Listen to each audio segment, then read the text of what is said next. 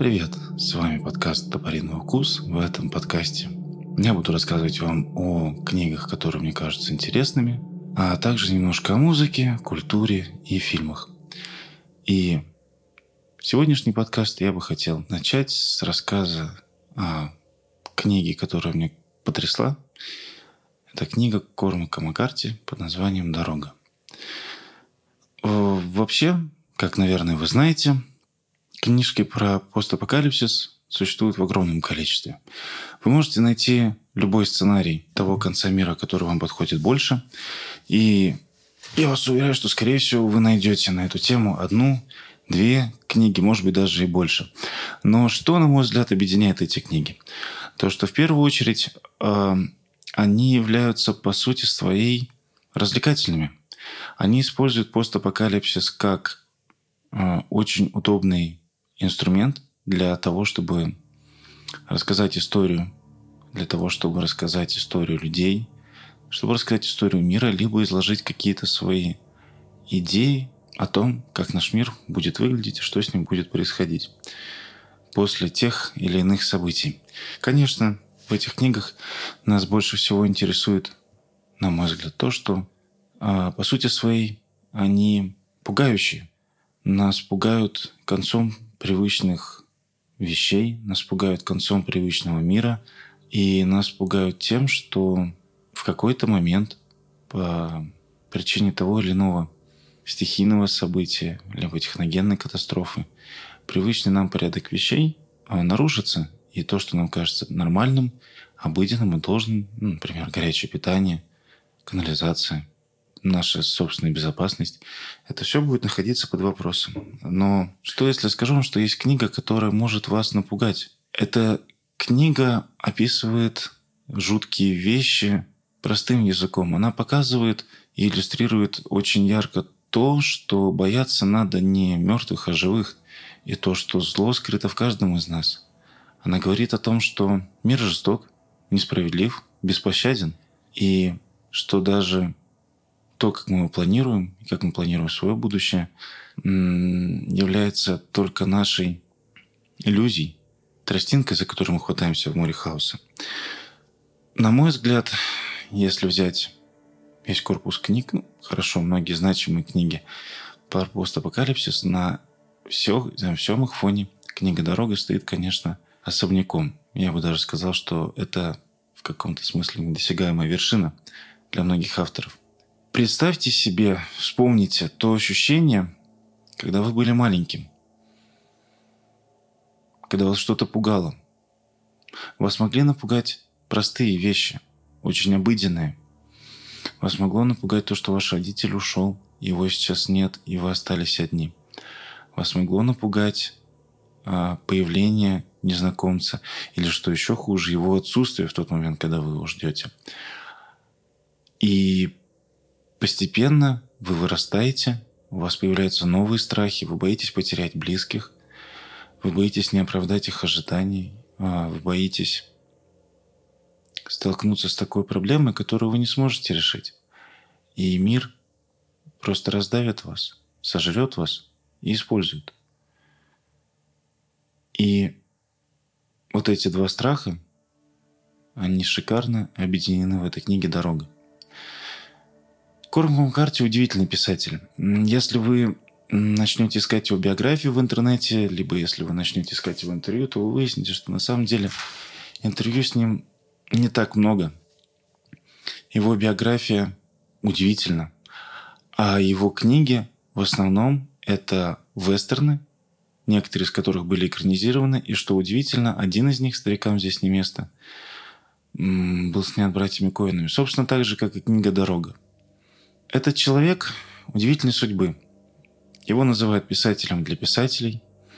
Сам на себе говорит, что он просто пишет, потому что ну, не может этого не делать. Представьте себе Чарльза Буковски, который в какой-то момент понял, что выпивка – это его враг – Отказался от нее, но не отказался от своего шикарного стиля. Собственно, в одном из интервью Корм Маккарти так и говорит. Он говорит о том, что если есть какой-то враг у писателей, то, конечно, это алкоголь, по его мнению. И если мы с вами почитаем некоторые из его интервью, либо почитаем его биографию, то мы поймем, что это не институтский профессор, это не человек, который пришел в литературу, чтобы э, произвести революцию. Это человек сложной судьбы, который всю свою жизнь живет э, в нужде. Сейчас он, к счастью, до сих пор жив. Это мощный старик с пронзительным взглядом. И смотря на него, вы понимаете, что, наверное, выражение Максима Горького о том, что э, книга – это, я немножко его перефразирую, но смысл останется таким же. Когда он говорит о том, что личный опыт писателя очень важен для написания книги, то в этой книге вы как раз-таки видите, в дороге я имею в виду, что личный опыт писателя играет первостепенную роль. Она написана очень простым языком. В ней не так уж много кровавых подробностей. В ней я бы не сказал, что мир описывается с какой-то, знаете, детализированностью, но эта книга напоминает уличную драку. Эта книга напоминает ситуацию, когда вас грабят на улице. Это книга о том, как э, вы можете в какой-то момент быть выкинутыми из социума и оказаться просто на обочине жизни. И вы будете бороться за, не знаю, за банку тушенки с такими же, как вы, бедолагами. И вот это обычность насилия, вот это его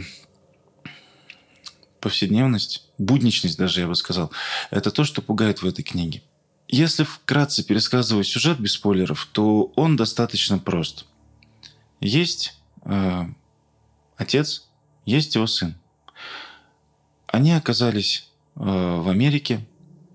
Мы предполагаем, что это Америка, но автор не дает на это никаких указаний разрушен неким катаклизмом, после которого исчезла вся растительность, после которого исчезли все растения, все птицы, насекомые, рыбы, животные. Ничего, что могло бы дать пищу человеку.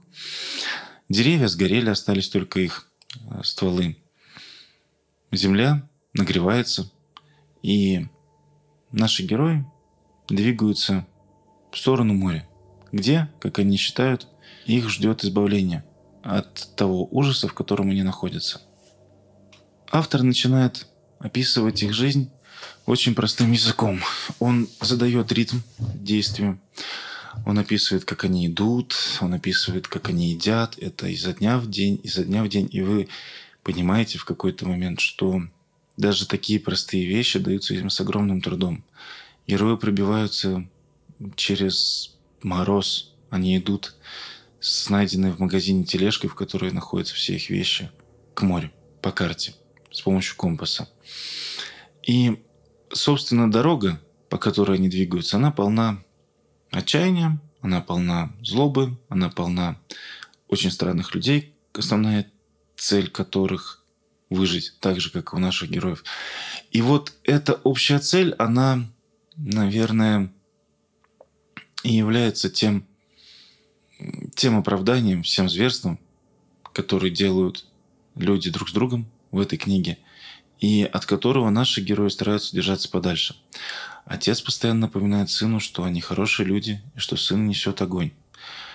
И учитывая то, что автор вольно или невольно вложил в эту книгу огромное количество отсылок на Библию, но не в том смысле, как они, допустим, есть в хрониках Нарнии, а больше с точки зрения, наверное, духовной, с точки зрения того, что у нас есть выбор между добром и злом. Всегда есть. Эта книга цепляет. Постепенно их путешествие начинает приходить к какому-то тупику. Еды становится меньше, на улице становится холоднее. И вы знаете, автор шикарно подает э, историю мира в воспоминаниях, в снах, в намеках на то, что было. И мы узнаем про то, что там были какие-то культы поклонников, которые не знали, что делать, а может быть знали, и поэтому как жест просто вешали людей на столбах и поджигали их. Мы узнаем о том, что у главного героя была жена, которая в какой-то момент просто ушла и исчезла из их жизни. И также мы узнаем о том, что у главного героя есть револьвер, в котором было всего три патрона, два из которых он приберег для себя и своего сына. Сложно сказать, какой момент из этой книги мне кажется самым жутким. Наверное, сама по себе книга является в целом одним из самых тяжелых литературных произведений, которые мне попадались. А, но она еще очень интересно написана. Автор постепенно увеличивает градус насилия, увеличивает градус безысходности. Постепенно, постепенно наши герои как будто двигаются вниз, вниз, вниз, вниз, вниз. Да, у них есть лучик надежды, да, они хорошие люди, да, они несут свет, но это не отменяет того факта, что мир полон каннибалов. И, в общем-то, их тележка – это самое-самое ценное, что есть у них. Ну, кроме их тел, которые периодически кто-то пытается покуситься. Но, вы знаете, один момент из нее меня поразил. Поразил даже не столько своей детализированностью, а сколько будничным языком, которым он написан, и ужасом ситуации, и саспенсом, который автор в нем создает. Главные герои находят некий дом, который отлично устроен, он выглядит не сильно заброшенным, но в нем есть какие-то, знаете, такие вот намеки на то, что, наверное, в нем люди живут. И что, наверное, в этом доме есть какой-то секрет. Я не буду портить вам удовольствие от книги. Этот секрет поистине ужасен. И все намеки оказываются правдивы. И главные герои кое-как успевают убежать оттуда. И здесь проявляется еще один очень важный, на мой взгляд, момент. Когда вы читаете других авторов про постапокали... Э, фантастических, каких угодно. Ну, я люблю говорить о фантастике, поэтому давайте, наверное, скажу, что вы читаете любых других фантастических героев. Всегда есть такой момент, что главный герой, он превозмогает, и, конечно же, он побеждает так или иначе. Но в этой книге это устроено несколько по-другому. Когда на наших героев нападают, они бегут. Они бегут, они прячутся, их ищут. И они несколько дней просто лежат в снегу, моля о том, чтобы никто не нашел их следы. На мой взгляд, это наиболее реалистичное описание того, что ждет людей в таких ситуациях. Потому что вы никогда не можете сказать, как вы отреагируете на то, что за вами будет гнаться несколько разъяренных каннибалов. Вы не знаете, что вы будете делать. И будете ли вы от них отстреливаться. Но это будет значить, что вы не сможете в какой-то момент получить достойную смерть. Или вы будете пытаться с ними драться, понимая, что вы устали, вы слабы, и вы не умеете драться с таким количеством людей. Поэтому, конечно, вам остается только бежать. И вот такими мелочами эта книжка, она размазывает вас.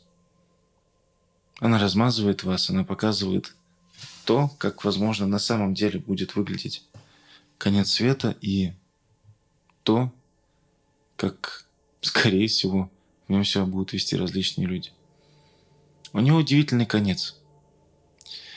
И наверное, это еще одна из причин, по которым эту книгу надо дочитать. У него удивительный конец, и когда вы ее закрываете, у вас появляется желание, непреодолимое желание перечитать его еще раз, и еще раз, и еще раз для того, чтобы убедиться в том, что это действительно написано. Вам будет страшно, скорее всего, перелистывать каждую страницу. Но поверьте мне, оно того стоит. А кто-то сказал, что книги – это замечательный способ прожить чужой опыт, не попадая в него в реальной жизни, а ну, учась ему на примере других.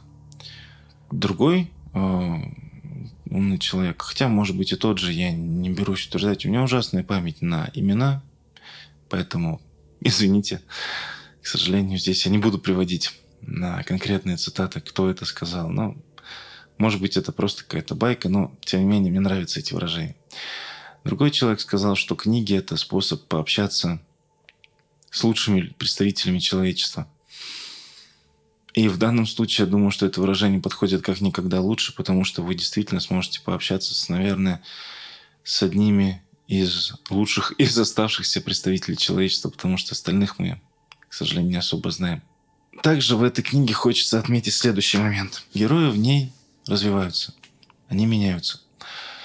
Но меняются они очень интересным образом. Они приспосабливаются к миру. Они приспосабливаются, идут в какой-то степени на компромисс с собой.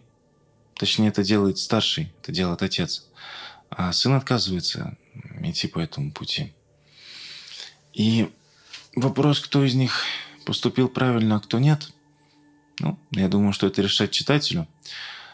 А, но вот эта трансформация, она подается, вы знаете, в таких удивительных мелочах, в каких-то разговорах, чуть-чуть в жестах, в действиях. И то, как автор это описывает, на мой взгляд, в очередной раз подчеркивает его богатейший жизненный опыт и жизнь на дне. На дне.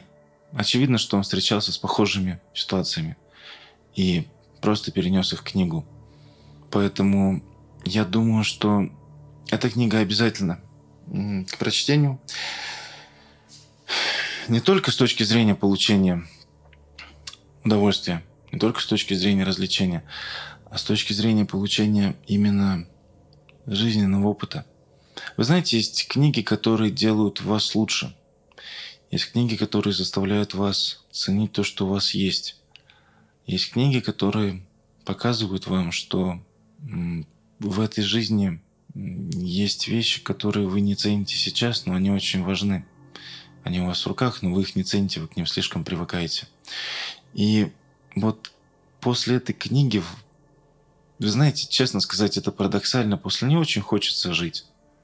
После нее очень хочется жить, и после нее очень хочется взять своих детей в охапку, обнять их, поцеловать и понять, что, наверное, это не вы несете свет, это они.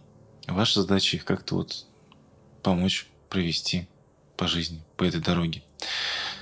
И уберечь их от опасностей, которых вы можете. Это удивительная книга. Касаемо экранизации, э, я могу сказать, что, естественно, я первое, что увидел, это фильм по этой книге. Он хорош, он шикарен. Но представьте себе, что фильм не настолько тяжелый, как тяжела книга. И мне кажется, это еще один из поводов ее прочитать. В конце своего подкаста я бы хотел выразить благодарность своим друзьям, своей семье, без которых этого бы не было.